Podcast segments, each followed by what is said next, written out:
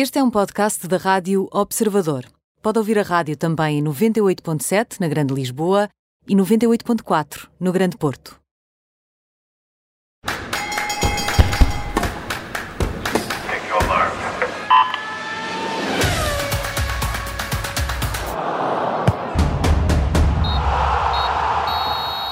Bem-vindo ao Nem Tudo o que vai à rede é bola, com Bruno Roseiro, Mariana Fernandes e comigo, Aníbal Rebelo. Na segunda parte vai juntar-se a nós o vice-campeão olímpico Sérgio Paulinho. Vamos falar de eh, ciclismo.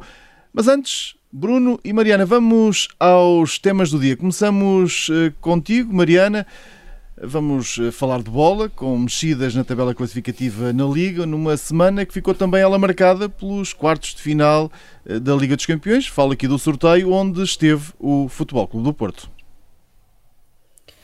Sim, foi mais uma semana cheia com o campeonato, com a Liga dos Campeões, com a Liga Europa, também com os sorteios das duas competições europeias. E no campeonato, no fim de semana, o Porto venceu o Portimonense com dois autogolos, num jogo que ficou muito marcado uh, por aquela discussão e também pela expulsão de Sérgio Conceição e de Paulo Sérgio, dos dois treinadores. No mesmo dia, o Sporting venceu o Vitória de Guimarães com o gol de Gonçalo Inácio e com várias baixas, com Coates, com Mateus Nunes, com Nuno Santos, com muitos jogadores uh, indisponíveis e também com essa estreia uh, de Dário Essug, mas falaremos sobre isso também mais à frente. E o Benfica venceu o Sporting Braga na Pedreira, no jogo grande da jornada, e por isso subiu ao terceiro lugar e também à zona da Liga dos Campeões, um Benfica de Jorge Jesus que está em franca recuperação nesta fase da temporada. Antes, eh, durante a semana, o Chelsea e o Bayern tinham carimbado as últimas vagas para os quartos de final da Liga dos Campeões, algo que também uh, significou a eliminação do Atlético Madrid de João Félix. O Manchester United eliminou o Milan da Liga Europa e o Tottenham de Mourinho foi escandalos escandalosamente afastado, diria eu,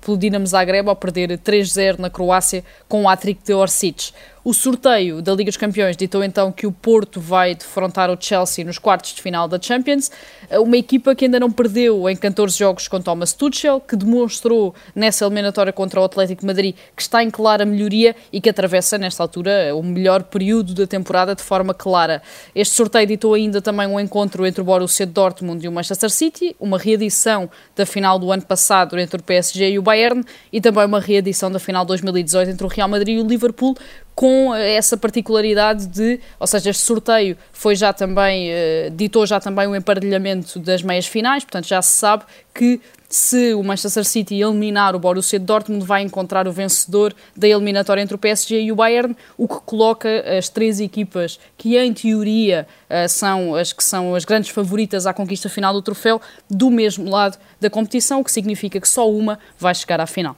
No fundo, os suspeitos do costume. Bruno Rosário, eh, vamos falar de, de, seleção. Ehm, seguimos para a seleção nacional que partiu hoje para Turim com baixas na convocatória inicial de Fernando Santos. Sim, agora vamos fazer agora nesta semana uma mudança de, de chip. Temos Portugal a arrancar a qualificação para o Mundial 2022 sem o Pep e sem o Rui Patrício, que são uh, dois pilares eh, já há muito tempo desta seleção a par do Cristiano Ronaldo, as estreias do Nuno Mendes e do Palhinha, os regressos uh, numa primeira instância do, do Cédric, do Rafa e do André Silva e agora com as lesões do Patrício e do Pep, também voltou à seleção o José Sá e o Luís Neto. Uh, objetivo claro, fazer uh, três vitórias. Não há, ou seja, pelo facto de haver três jogos numa semana, pelo facto de ser uma qualificação muito mais apertada, uh, pelo facto de haver também muito menos tempo para a observação de jogadores, não há grande margem de erro. Portugal tem na Sérvia e na República da Irlanda os seus principais adversários. joga agora, começa em Turim que foi a solução encontrada eh, para o caso de não haver uma solução em relação aos jogadores eh, portugueses que jogam em Inglaterra, portanto já estava tudo prontamente e devidamente tratado. Faz esse jogo com o Azerbaijão em Turim, depois joga na Sérvia, naquele que vai ser um jogo muito importante nas cotas do grupo e depois fecha com o Luxemburgo. Eh, na minha ótica, a par da questão das vitórias, e se Portugal ganhar, sobretudo se Portugal ganhar na Sérvia, eh, diria que dá um passo importante para garantir essa qualificação para o Mundial 2022, é perceber uh, quantos gols é que o Cristiano Ronaldo vai fazer nestes três jogos. Ele, nesta altura, está a 7 do Alidai, é um dos poucos recordes que ainda uh, não conseguiu atingir, é um dos recordes que ele não vai desistir enquanto não chegar lá. Uh, e, por norma, quando ele está nas fases mais baixas, é quando marca mais golos e consegue mais recordes na seleção. Portanto, vamos ver se se confirma essa, essa nota e se, eh, mesmo que não consiga já chegar a esse recorde, pelo menos fique encaminhado para, eh, durante o ano 2021, eh, consiga superar essa marca do Alidai. Vamos ficar atentos. Espera-se mira afinada de Cristiano Ronaldo. Aqui na Rádio Observador vamos acompanhar estes próximos três jogos da seleção uh, nacional e também em observador.pt, sempre com uh, lances ao minuto e o acompanhamento sempre com as estatísticas. E agora é tempo de cartas com o As, o Joker e a carta fora. Bruno Rosário, começamos eh, por eh, Benzema. É o teu as de hoje, lançado ali pelo lado do Real Madrid. Sim, porque uh, existe ainda a percepção de Benzema quase como uma espécie de, de patinho feio, quando, lembra, quando nos lembramos do, do Real Madrid ainda com, com o Ronaldo, uh, que havia sempre um tridente onde Benzema parecia uh, o L mais fraco, que não era, nem nunca foi, e ele nesta altura está a atravessar o seu melhor momento da temporada, eu diria mesmo que está a atravessar o seu melhor momento da carreira por aquilo que é capaz de fazer enquanto jogador, até muito mais do que os golos que tem marcado, marcou agora mais dois dois golos nesta, nesta vitória do Real Madrid uh, frente ao Celta de Vigo, que permite uh, que a equipa se mantenha na luta pelo título. Leva já seis jogos consecutivos também a marcar, também já tinha marcado na Liga dos Campeões frente à Atalanta. Nesta altura tem 23 golos, o que, em termos teóricos, fará com que se aproxime muito dos 27 do ano passado e dos 30 de 2018-2019, que foi a primeira época em que o Real Madrid não teve Cristiano Ronaldo, e apesar apesar de todas as falhas, e, e, for, e não foram poucas, uh, do Real Madrid nas contratações, sobretudo para o ataque, e o Jovic é o exemplo paradigmático disso mesmo. Uh, o Benzema uh, é cada vez mais um elemento importante no Real Madrid, entretanto até ganhou a braçadeira quando o Sérgio Ramos esteve de fora por lesão, e, e, para mim tem uma particularidade que é, uh, não querendo comparar a Lewandowski, a Ronaldo, a Messi, etc., para mim nesta altura é o avançado mais completo dentro de uma equipe. E porquê? Porque tão depressa consegue fazer gols e essa tem sido a faceta agora mais uh, latente nos últimos jogos, mas consegue assistir, uh, sobretudo consegue com bola e sem bola, perceber exatamente aquilo que Zidane precisa uh, para a sua equipa e de facto é uma pena que nesta altura de paragem para, seleção, para seleções uh, que o Benzema também não possa uh, ou continue de fora nas opções de França ainda por causa daquele caso Valbuena em 2015 que o Didier Deschamps não perdoa e recentemente voltou a dar uma entrevista a dizer que com ele o Benzema não vai voltar à seleção. É uma pena, para quem gosta de futebol e é uma pena também para a França porque ele é o melhor avançado, mas de longe que a seleção francesa podia ter. Mariana, tu respondes eh, aqui com, com o Lewandowski, eh, pelo lado do Bayern Munique, ele também por... vai à seleção, não é? Exatamente, também vai à seleção, uh, apesar de ter estado em dúvida devido às uh,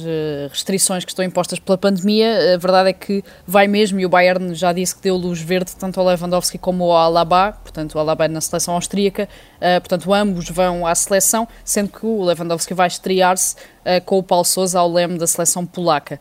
E escolhi aqui para o AS porque a verdade é que o Lewandowski tem estado a fazer esta temporada e tendo como base o que já fez na temporada passada, é muitas vezes esquecido, não só por ser mais do mesmo, portanto, por ele nos ter habituado uh, a fazer muitos golos e ao facto de ser um dos jogadores mais influentes do Bayern de Munique, mas também porque Lewandowski não é uh, a personagem mediática que é Ronaldo, também não é a personagem mediática que é Messi, não tem, por exemplo, o facto de ter sido um jovem prodígio como o Haaland está a ser no Borussia Dortmund, eh, mas o que Lewandowski faz não deixa de ser completamente impressionante e esta semana, para além de ter marcado na Liga dos Campeões contra a Lazio, fez um hat-trick em 39 minutos contra o Stuttgart e deu, claro, todo o contributo para a goleada do Bayern por 4-0, num jogo em que até ficaram eh, com 10 logo aos 12 minutos com a expulsão do Alfonso Davis. O Lewandowski nesta altura tem 42 golos esta temporada, tem 35 na Bundesliga e parece cada vez mais certo que vai uh, quebrar o recorde do Gerd Müller em 71-72, quando fez 40 golos na Liga Alemã numa época naquele que ainda é o melhor registro que um jogador do Bayern alguma vez teve numa só uh, temporada. O registro do Gerd Müller, o outro, que é o facto de ser o melhor marcador de sempre do Bayern de Munique, está um bocadinho mais longe, mas a verdade é que o Lewandowski tem nesta altura 32 anos uh, e já disse que está longe de acabar a carreira. Perdemos aqui o contacto com a Mariana Fernandes, algumas dificuldades. Lembro que continuamos com esta situação de estarmos um, eh, com uh, metade da, da, equipa em teletrabalho. As ligações por vezes não ajudam. Uh, Mariana, não sei se já recuperaste essa ligação. Mariana... Sim, estou aqui. Ah, podes continuar então. Estavas aqui a falar eh, dessa, deste regresso de Lewandowski também eh, à, à, à seleção austríaca. Regresso, ou, ou essa confirmação, uh, é mais um, um, reforço neste caso para o selecionador nacional, Paulo Sousa, neste caso. Sim, isto lá está, porque uh, o Bayern tinha dito numa primeira fase uh, que uh, ia vetar a ida tanto do Lewandowski como do Alaba à seleção austríaca devido às restrições associadas à pandemia. Eh, mas entretanto ambos receberam luz verde e a verdade é que Lewandowski vai mesmo estrear-se ao leme de Paulo Sousa na seleção polaca. E eh, escolhemos aqui o Bayern, o Bayern, neste caso o Lewandowski, para ser o nosso as também, porque o que o Lewandowski tem estado a fazer esta temporada, tendo como base o que já fez na temporada passada, é muitas vezes esquecido por ser mais do mesmo e porque Lewandowski nunca foi a personagem eh, mediática que é Ronaldo, também nunca foi a personagem mediática que é Messi, mas a verdade é que o que Lewandowski faz e tem feito ao longo dos últimos anos não deixa de ser ser completamente impressionante. Ele esta semana, para além de ter marcado na Liga dos Campeões contra a Lazio, fez também um hat-trick em 39 minutos contra o Stuttgart, deu todo o contributo para a goleada do Bayern por 4-0, num jogo em que até tinham ficado com 10 logo aos 12 minutos com a expulsão do Alfonso Davies. O Lewandowski tem nesta altura 42 golos esta temporada, tem 35 na Bundesliga e, portanto, parece cada vez mais certo que vai eh, quebrar o recorde do Gerd Müller em 71-72, quando fez 40 golos na Liga Alemã numa época que é ainda o melhor registro que um jogador do Bayern alguma vez teve numa só temporada. Muito bem, Mariana, agora vamos ao Joker hum, e aqui eh, trazes uma decisão de topo de, do, do, lado do, do Sporting que colocou em campo este teu Joker, eh, o Dário Essugo. Sim, o facto de ter eh, vários jogadores indisponíveis com Covid-19 ou lesionados ou castigados levou Ruben Amorim a convocar vários jovens para o jogo com o Vitória de Guimarães, o Joelson Fernandes, que já tem estado entre as escolhas, o Flávio Nazim, que é um avançado de 17 anos, e lá está o Dário Essugo. E acabou por ser o Dário eh, o grande protagonista da principal história do fim de semana. Ele entrou aos 84 minutos para o lugar do João Mário e tornou-se o mais novo de sempre, não só a jogar na equipa principal do Sporting, como também a jogar na Primeira Liga, com 16 anos e 6 dias. E é preciso, acho eu, sublinhar que Dário Essug nasceu em 2005 portanto, depois do Euro 2004, três anos depois de o Sporting ser campeão pela última vez e também no ano em que o Sporting foi à final da Taça UEFA. Ele não evitou, claro, as lágrimas no final do jogo, enquanto era cumprimentado por todos os colegas de equipa, Explicou depois, mais tarde, que isto é só o começo e, entretanto, surgiu nas redes sociais uma fotografia de Dário com João Mário há vários anos e antes do Internacional Português sair de Alvalade, que não deixa de ser uh, curiosa, porque a verdade é que o jovem jogador substituiu precisamente o João Mário. Uh, entretanto, surge também a história de que o Dário não foi para o Benfica porque a mãe não quis, porque a mãe preferiu que ele optasse pelo Sporting e mais do que uma aposta em Dário Essugo de forma específica e naquilo que este muito jovem jogador ainda pode dar ao Sporting, este momento mostra também aquilo que é a ideia de Ruben Amorim uh, para o clube, quando ele diz que uh, esta oportunidade do médio é também uma ajuda para todos os jovens jogadores que estão na dúvida entre escolher um clube ou escolher outro, porque no Sporting a porta está sempre aberta e a verdade é que Dário, com 16 anos, é aqui o porta-estandarte dessa visão que Ruben Amorim tem nesta altura para o Sporting. Foi ali um pescar de olhos também de Ruben Amorim para os jovens jogadores que possam estar à procura eh, de outros relevados. Ora, Bruno Roseiro, eh, nesta altura vamos começar a falar de ciclismo, até porque o teu joker é João Almeida. João Almeida, que não acabou por não conseguir eh, chegar ao pódio uh, na Tirrena Adriático, ele teve uma etapa que foi uh, que era subir e descer, subir e descer em Castel uh, Fidardo, que uh, acabou por quebrar essa possibilidade de chegar ainda ao pódio, acabou em sexto. Uh, estamos a falar numa prova que tinha alguns, ou a maioria até, dos principais nomes do pelotão internacional, o Tadej Pogacar, que mais uma vez mostrou que é de longe o melhor ciclista da atualidade, o Wout van Aert, o Mikel o Bernal, o Nibali o Simon Yates. Portanto, mais uma vez o João Almeida andou aqui no meio dos melhores. ele já tinha conseguido o primeiro pódio da carreira no no, World Tour na volta aos Emirados, consegue agora este sexto lugar, que eu acho que é importante até porque ele faz uh, três, três etapas uh, top 10 uh, durante uma semana, vai agora liderar a de Koenig nesta volta à Catalunha que vai, que vai arrancar hoje, em Calélia, e logo com montanha também, portanto até, até por aí é um bom teste para ele,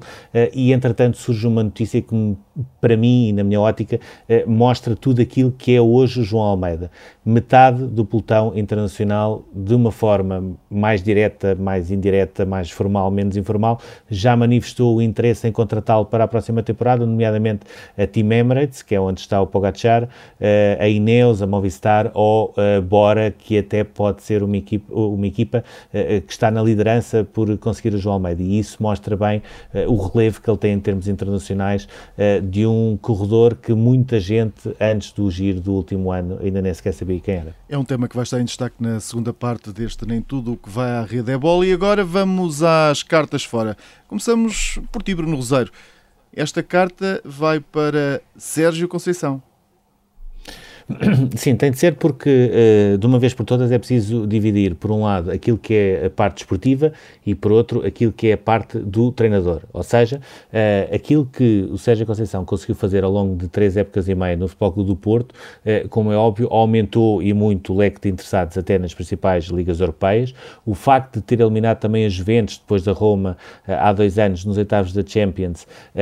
abriu ainda mais as portas de Itália para ter a sua primeira experiência nos estrangeiro, embora ele também já tenha tido outros contactos de outras ligas uh, que, por não terem as ambições esportivas que ele queria, uh, também não, acabou por não, não prolongar muito as conversações. Uh, aquele episódio em Portimão não interessa quem é que começou, não interessa quem é que respondeu, é a 18ª uh, expulsão, uh, mais uma vez a imagem de Sérgio Conceição enquanto técnico, uh, digamos assim, demasiado rebelde no banco e sempre em picardias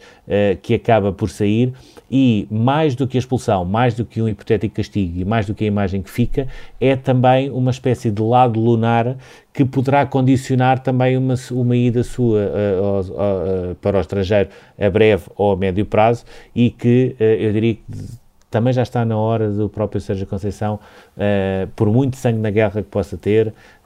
amadurecer um bocadinho, passar um bocadinho ao lado destas quesílias e tornar-se um treinador de dimensão internacional que, por norma, não costuma ser assim.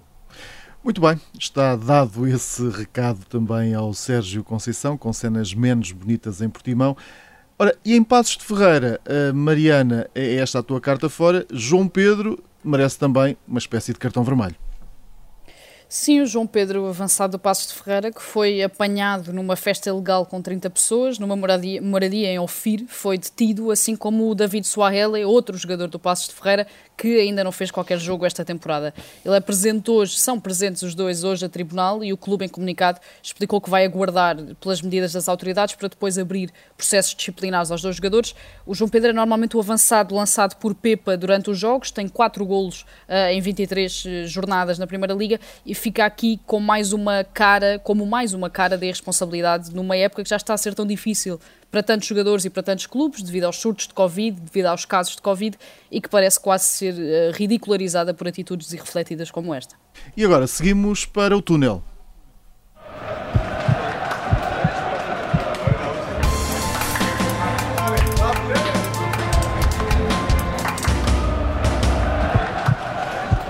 Bruno, davas um cartão vermelho há pouco ao Sérgio Conceição pelas atitudes que tem no banco e agora vamos falar exatamente do treinador do Futebol Clube Porto e sobre a eventual renovação. É, exatamente por causa disso e porque uh, há um lado desportivo e há um lado enquanto treinador. O lado enquanto treinador falhou uh, no Algarve, o lado desportivo continua uh, a ter uh, sucesso. Uh, o Sérgio Conceição, quando, lhe, quando questionaram a propósito da renovação, fintou um bocadinho a questão, colocou o enfoque na Liga dos Campeões e também na recuperação que a equipa tenta ainda fazer no campeonato para chegar ao primeiro lugar. o presidente Pinta Costa, na entrevista que deu ao Porto Canal nesta última semana, garantiu que ele vai renovar até ao final da temporada e, no fundo, o que é que está aqui em causa? Não se trata nem dos anos de ligação deste futuro novo contrato, nem de uma questão de ordenado e de prémios, que também não é propriamente um problema. Aquilo que está em causa aqui são dois pontos. O primeiro, qual é o projeto esportivo do Futebol Clube do Porto para a próxima temporada e a breve, médio prazo, porque o Sérgio Conceição, uh, temos de recordar que foi campeão em 2017, 2018, sem ter um único euro para poder reforçar a equipa, ou seja, aquilo que ele fez foi recuperar alguns jogadores emprestados e torná-los mais valias, sendo o Otávio e o Marega os melhores exemplos uh, disso mesmo, e portanto ele, ele nesta altura uh, sente que está na hora de poder fazer um upgrade em termos de, de plantel para ter uh, outras armas para lutar pelos títulos e, em paralelo, a possibilidade que pode existir de haver um convite suficientemente aliciante que uh, leva o Sérgio Conceição a ponderar uh, ter uma primeira experiência no estrangeiro como treinador uh, principal. Ele já teve uh, abordagens no ano passado, por exemplo, da Bundesliga, que é um campeonato que gosta muito, mas de uma equipa que não tinha propriamente os objetivos desportivos que ele pretende encontrar. Essa porta continua aberta, essa porta ainda se pode abrir mais mediante o sucesso do Futebol Clube do Porto na Liga dos Campeões, mas ainda assim é certo que só mesmo uma equipa com um projeto esportivo uh, uh, uh, bem definido e a lutar por títulos é que poderá levar Sérgio Conceição do Dragão. E agora vamos até à luz, porque vamos falar dos naming rights do, do, do Estádio da Luz. O Benfica que está, está a vender tudo o que é nomes nesta altura e é sobre isso que queres falar. Tens 30 segundos para dizer. Sim, houve, é rápido, houve a parceria com, Uh, houve a parceria comercial com a WME Sports, que foi anunciada também na semana passada. O Benfica, antes da pandemia, uh, sempre pensou na questão da venda do, do naming do estádio uh, por valores de 10 milhões a 10 anos, portanto, resultaria numa receita a 100 milhões. Nesta altura já baixou um pouco a bitola. se conseguir 70 milhões a 10 anos, portanto, numa forma de 5 pelo estádio, 2 pela academia, ou 5,5 mais 1,5, poderá ser um bom negócio no atual contexto contexto também de pandemia, sendo que é provável que seja um bocadinho superior, mas também a percentagem da comissão que terá de ser paga também irá aumentar. Uh, existe também aqui, um, em paralelo, um outro dado importante, mas pouco falado, e que tem a ver com a renovação de contrato com a Adidas e com a Emirates. E porquê? Porque a médio prazo o Benfica ainda não desistiu uh, da possibilidade de construir um modelo de sociedade muito semelhante àquele que tem o Bayern, por exemplo, que abriu 25% do capital para três empresas, Audi, uh, Allianz e eh, Adidas, que são muito mais do que acionistas, são realmente parceiros e o Benfica, a médio prazo, ainda não desistiu desta ideia, que seria catapultar o Benfica para uma outra dimensão, até em termos internacionais. São contas que nós vamos continuar a acompanhar aqui uh, no Observador. Na segunda parte deste programa, vamos estar também à conversa, vamos falar de ciclismo com Sérgio Paulinho. É já a seguir.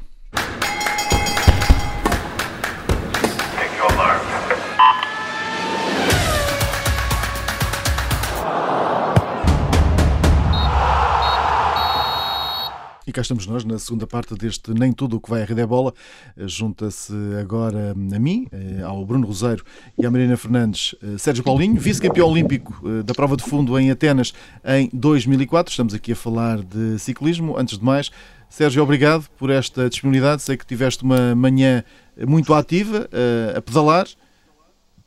Olá, boa tarde.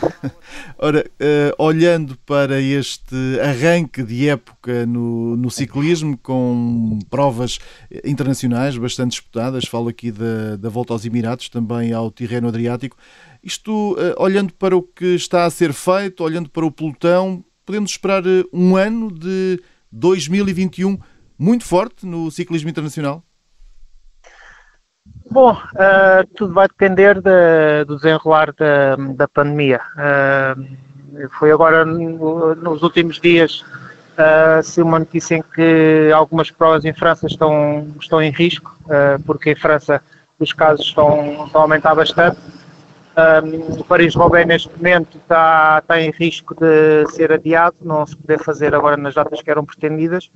Um, por isso agora tudo depende de, do, da evolução da pandemia nestes, nestas próximas semanas.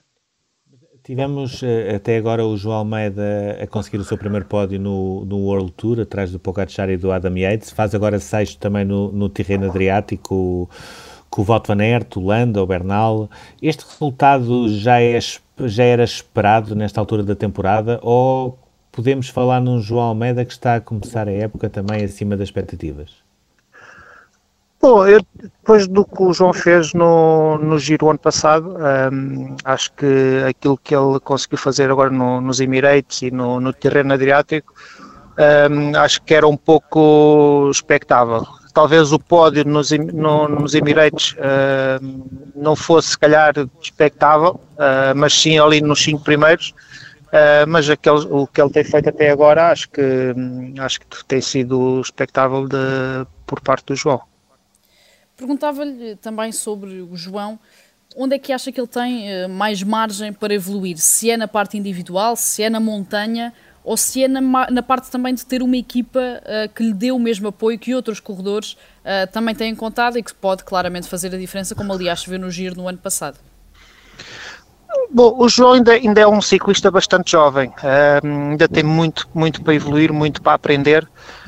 um, porque no, no, ciclismo um erro uh, numa etapa, por exemplo, numa etapa de 200 km, se a gente, costumamos dizer na gira de ciclismo, adormecermos durante um quilómetro, esse, esse quilómetro pode ser fatal para, para as ambições da, da corrida. E, e, o João, pronto, ainda é um ciclista muito, muito jovem, ainda tem que, ainda é um ciclista, digamos, maduro,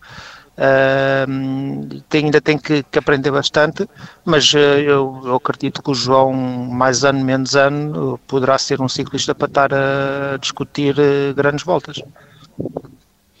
O, o Sérgio uh, sabe bem o que é que é preciso para fazer essas grandes voltas, teve várias vezes no Tour, teve também na, na Volta à Espanha, que a primeira vez ficou logo em 16 uh, eh, passou também pelo Giro. No início da época o João estava a ser apontado à Vuelta, inclusivamente deu entrevistas que tiveram até muito eco em Espanha uh, falar exatamente dessa participação na Vuelta, mas entretanto a De Cúnica acaba por alterar aqui um bocadinho os planos também para proteger o Evanopel e coloca o João mais no giro. Perguntava-lhe, uh, atendendo também aos traçados que já se conhecem, com um bocadinho mais de montanha em Itália, com montanha logo na primeira semana também no, uh, no giro, uh, se esta é uma opção certa e perguntava-lhe também se não estava na hora de, olhando para o traçado do Tour e acreditando que a pandemia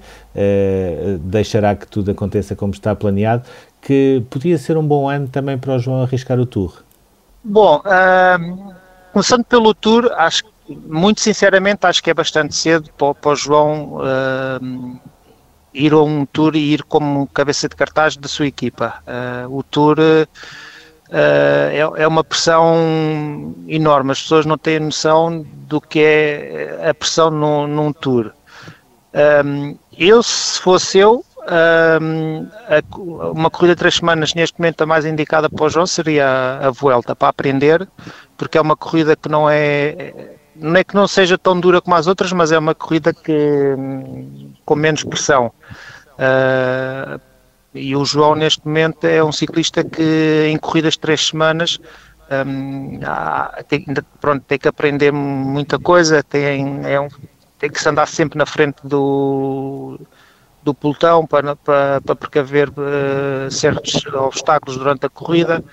Um, por isso, neste momento, aquilo que era o calendário que estava previsto para o início da época, acho que era, era o perfeito um, para, para, para, para, a volta.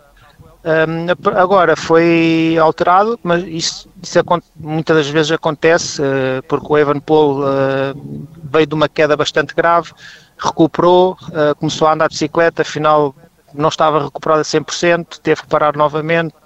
um, e tudo isso uh, acaba por atrasar todo o seu processo de preparação. E, e o João, ao entrar uh, na época bastante bem, uh, pelo aquilo que ele fez no, nos Emirates e no terreno Adriático, um, e agora ter feito sexto no terreno Adriático e tendo apresentado de uma forma bastante boa, até ao giro, que é agora já no próximo mês de Abril, não há tanta margem e poderá o João estar num giro uma, uma forma também bastante boa. Por isso, então, a equipa um, ter alterado um pouco o seu programa e ter posto o João agora como líder da equipa para, para o giro. Com este calendário mais cheio, também um bocadinho mais imprevisível, acredita que existirá mais espaço para surpresas nos Jogos Olímpicos por nomes um bocadinho menos cotados? Ou seja, de, o facto de haver um João Oliveira pretendido por metade do pelotão internacional abre espaço para um Rui Costa na prova de estrada ou para o Nelson Oliveira no contrarrelógio se estes dois nomes principalmente podem surpreender por não terem em cima de si uh, os holofotes ou por não terem tanta atenção. Não, não, não acredito muito, porque nós no, no ciclismo já sabemos todos aqueles que, que podem estar em, em grande forma para, para, os jogos e todos eles, desde o início do ano, já vêm a dizer que, quais são os seus objetivos. O Rui já, já disse que um dos objetivos é os jogos, ou seja, dentro do, do pelotão, que ou, ou os atletas que irão fazer os Jogos Olímpicos são todos aqueles atletas com que nós corremos durante o ano e, e sabemos que hum, quais é que vão estar bem nos jogos. Isso vai, ser, vai haver sempre marcação homem a homem, seja nos jogos ou não. O, olhando agora também um bocadinho para o Sérgio, um, perguntava-lhe o, o, que é que é para si um bom ano de 2021 e perguntava-lhe uma outra curiosidade que é, uh, com tanta gente nova a aparecer no pelotão, uh, se quando se cruzam com o Sérgio ainda se lembram de, de alguém que ganhou uma volta uh, no Tour, uma etapa, perdão, no Tour, que ganhou uma etapa na Vuelta, que foi vice-campeão olímpico. existe ainda, existe essa noção desta geração mais nova de quem é Sérgio Paulinho? Sim, sim, existe. eu, pronto, agora na equipa onde estou, na LA Alumínios, um, é uma equipa bastante jovem, Uh, e eu, o primeiro estágio que nós, nós tivemos, uh, em, se não me engano, em dezembro, uh, a primeira, o, o, primeiro encontro, todos eles sabiam daquilo que eu, que eu, já tinha feito no, no meu palmarés. Isso tudo, todos eles a nível do pelotão a nível nacional sabem do, daquilo que eu, que eu já conquistei para o ciclismo português. E qual é que foi o segredo uh, para ganhar aquela medalha de prata nos Jogos em 2004, onde ficou apenas atrás do Paulo Bettini, numa corrida que foi também uma surpresa para si, pela forma como se foi desenrolando, deixando para trás uh, o Ulrich ou o Schleck. Perguntava-lhe qual é que acha que foi o segredo e qual é que foi o ponto-chave uh, para aquela medalha naquele dia. Bom, o segredo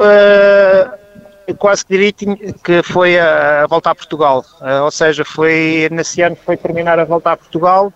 uh, dormir um dia em casa e, embarcar logo para, para, para Atenas. Uh, ou seja, vinha com uma preparação e rodagem bastante, bastante boa da volta a Portugal, o que acabou por facilitar bastante as coisas depois na, na prova um, em Atenas.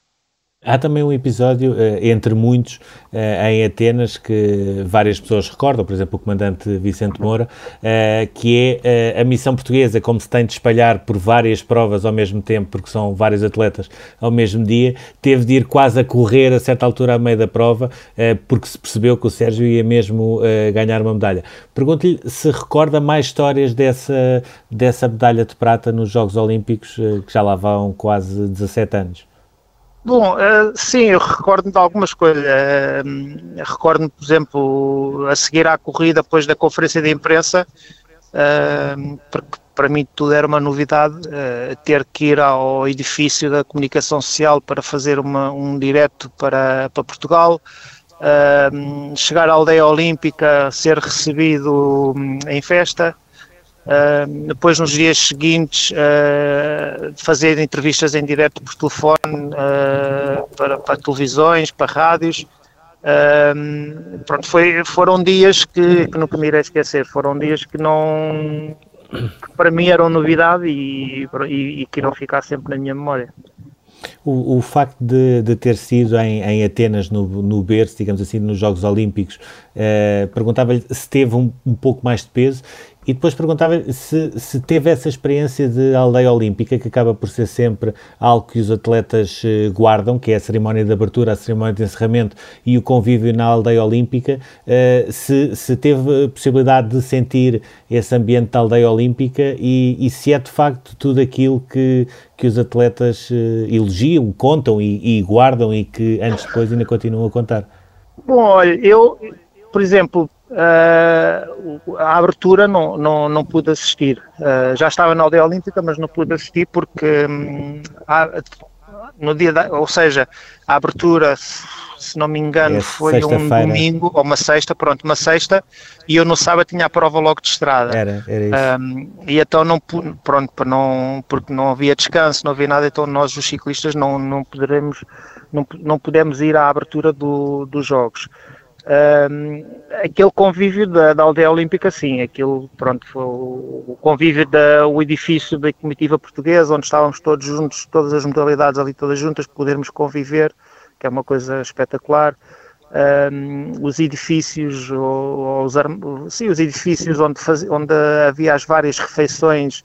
uh, ou seja, cada país tinha a sua refeição uh, e nós ali poderíamos escolher uh, o que quiséssemos uh, comer. Um, e depois a única coisa pronto, que a mim que me deu pena foi o pouco tempo que lá estive, porque mas nós chegamos, se não me engano, quatro dias antes da prova. Um, os meus colegas, depois, logo no dia seguinte à prova de estrada, for, vieram embora. Eu ainda fiquei porque fazia o contrarrelógio. Uh, fiquei mais dois dias, se não me engano, e, e acabar o contrarrelógio e no dia seguinte vir embora para Portugal. Ou seja, não, não deu, pa, não deu para, para ver grande coisa porque chegamos muito pouco tempo antes da prova de estrada em que tínhamos de treinar e descansar, não podíamos andar nem para trás nem para a frente. Eu depois da prova de estrada tinha que treinar e descansar porque passado dois dias tinha a prova de contrarrelógio pronto, não deu para ver a aldeia olímpica, mas não, não muito mais que isso, mas, mas sim, é, é todo aquele convívio dentro da aldeia olímpica com, com a comitiva portuguesa, todas as, modalidades portuguesas e, e, com todos os outros países, é uma coisa fenomenal. Numa altura em que estamos eh, na antecâmara dos Jogos Olímpicos e numa semana em que até se ficou a saber eh, que Tóquio não vai receber adeptos estrangeiros, e sabendo, sendo também uh, um antigo atleta olímpico, como é que acredita que está o estado de espírito dos atletas? Se estão mais desmotivados uh, porque perderam o ímpeto de 2020, se estão mais motivados uh, porque acumularam adrenalina ao longo destes meses, ou se estão ainda de pé atrás em relação a uma edição que continua, apesar de tudo, com alguns pontos de interrogação? Bom, eu muito sinceramente, os jogos, acredito que, que nada irá impedir de se realizar os jogos. Uh, em relação uh, a não ver adeptos estrangeiros, uh, acaba por, se calhar, não, não ver aquela adrenalina daquelas enchentes, porque, e mesmo, mesmo sem adeptos estrangeiros, só com adeptos, neste caso japoneses, não acredito que os estádios ou, venham estar ao rubro como em edições anteriores. Uh, mas isso não, não tira a ambição de qualquer atleta. Os Jogos Olímpicos são, é o evento desportivo uh, a nível mundial mais, mais importante. Uh, é um evento que qualquer atleta que está, está presente quer ganhar uma medalha, por isso todos, todos os atletas acredito que irão estar a 100% da sua, da sua forma. Agora, pode acontecer é haver se calhar algumas surpresas porque fazer uma preparação durante quatro anos neste caso para 2020, ter que os jogos a, a ser adiados por um ano, adiar a preparação ainda por mais um ano, uh, se calhar alguns atletas poderão, não digo pagar a fatura, mas poderão ser um pouco prejudicados, porque este, este ano pode prejudicar um pouco a sua condição física. Há aqui também uma questão uh, paralela em termos nacionais e que tem a ver com a vacinação, uh, incluindo uma psicóloga da Medicina Desportiva do Comitê Olímpico Português que explicou uh, que o facto de os atletas poderem ir já vacinados para Tóquio levaria a que houvesse um maior controle em termos de ansiedade e de nervosismo. perguntava se, enquanto atleta, se tem também a mesma ideia, ou seja, se o facto de poder haver uma vacinação de todos os atletas e de saber saberem que já estão vacinados quando lá estão eh, em Tóquio, se ajuda de facto a que exista uma menor ansiedade e um menor nervosismo de que possam contrair eh, a infecção de, de Covid-19 durante os Jogos. Sim, isso sim. Isso, se todos os atletas da comitiva portuguesa pudessem ou puderem ir já para os Jogos vacinados, Uh, é claro que hum, isso iria a nível emocional e, e tudo uh, iria ajudar bastante, porque não é o mesmo que estar num, num evento como os Jogos, uh, estar já, já com a pressão de participar e, e nem, não é com a pressão de participar, é com a participação de estar nos Jogos Olímpicos e tentarmos fazer o nosso melhor. Um, e depois ao mesmo tempo com, com aquele receio, com aquele medo de que possamos contrair o vírus, se, se, se, a comitiva portuguesa pudesse ser vacinada, isso seria, seria excelente, porque era, uma, era menos uma preocupação para, para os atletas e para poderem se focar ainda mais num, na sua preparação e no seu, no seu melhor desempenho para, para as suas provas. Perguntava-lhe uh, também para acabar, o Sérgio já foi vice-campeão uh, olímpico, já ganhou uma etapa no Tour, já ganhou uma etapa na Vuelta. Perguntava-lhe se ficou alguma coisa por fazer ainda no ciclismo e o que é que gostava de fazer daqui para a frente no ciclismo. Bom, olha, no, no ciclismo aquilo que fiz, uh, acho que hum, não, não, não tenho nada mais aqui. Uh, tinha um sonho de participar num, num tour e concretizei-o. Uh, ainda além disso, ganhei uma etapa, uh, participei nos jogos, uh, por isso acho que, como, como atleta profissional, acho que consegui tudo aquilo que, que tinha, tinha alcançado, que tinha o, o, o sonhado. Um, daqui para a frente, gostava de ficar ligado ao ciclismo e quem sabe um dia mais tarde, neste momento estou a tirar o curso de, de treinador um, para, para, ficar ligado ao ciclismo e quem sabe daqui a uns anos possa estar como diretor, uh, diretor desportivo de uma equipa. Muito obrigado, Sérgio Paulinho. Uh, antes de mais, obrigado por teres parado o treino que estavas a fazer para falares aqui connosco na Rádio Observador. Uh, boas pedaladas. Fim desta emissão do Nem Tudo o que vai Rede é Bola. Daqui a pouco em observador.pt pode ouvir este programa em podcast. Até já.